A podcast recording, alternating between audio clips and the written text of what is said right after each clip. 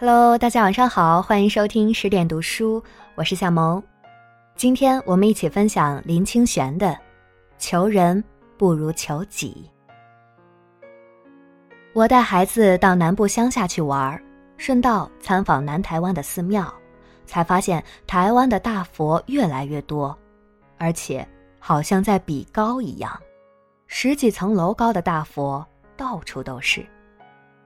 有一些很小的寺庙前面也盖了大佛，在视觉上造成一种荒谬之感。有一天，我带孩子去参观一座刚落成不久的大佛，有十层楼那么高。孩子突然指着大佛像说：“爸爸，大佛的头上有避雷针，是吗？”我顺着孩子的手势往上看去，由于大佛太高了。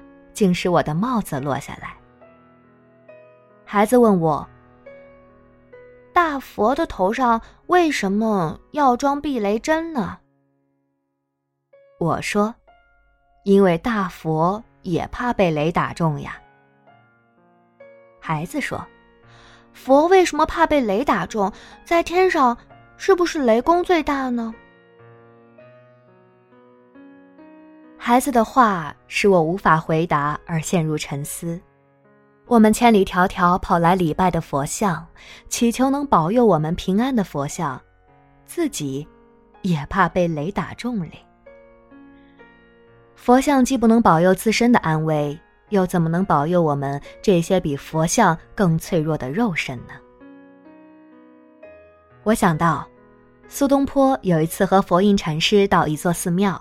看见观世音菩萨的身上带着念珠，苏东坡不禁起了疑情，问佛印禅师说：“观世音菩萨自己已经是佛了，为什么还带念珠？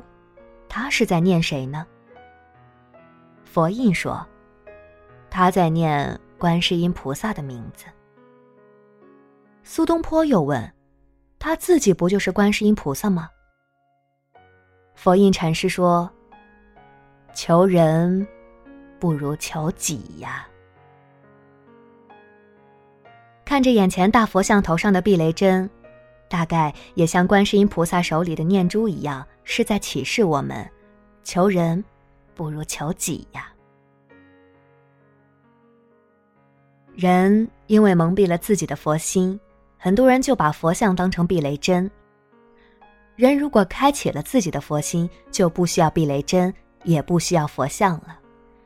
佛像需要避雷针，是由于佛像太巨大了；人需要避雷针，是由于自我与贪婪太巨大了。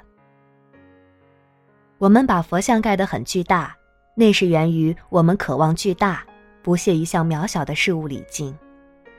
很少人知道，渺小其实是好的，唯有自觉渺小的人。才能见及，世界是如此开阔与广大。把佛像盖得很大很大，那是出神的境界；知道佛是无所不在、无时不在的，那是人化的境界。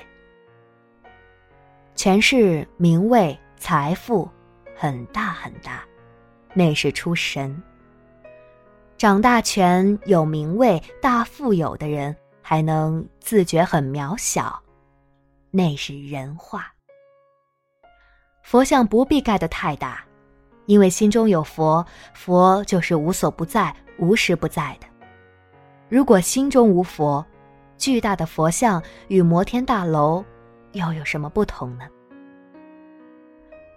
平凡普通的老百姓，一旦心中有佛，胸怀无限宽广，胸中无挂碍、无恐怖。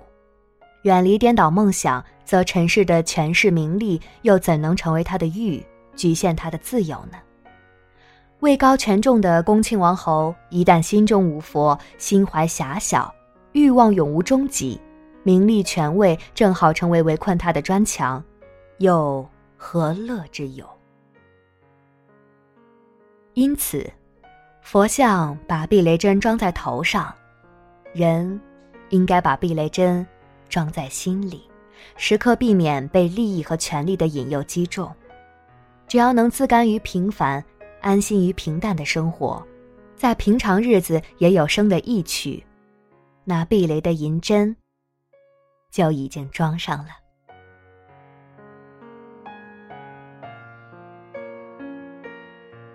好了，今天就这样，感谢您的聆听。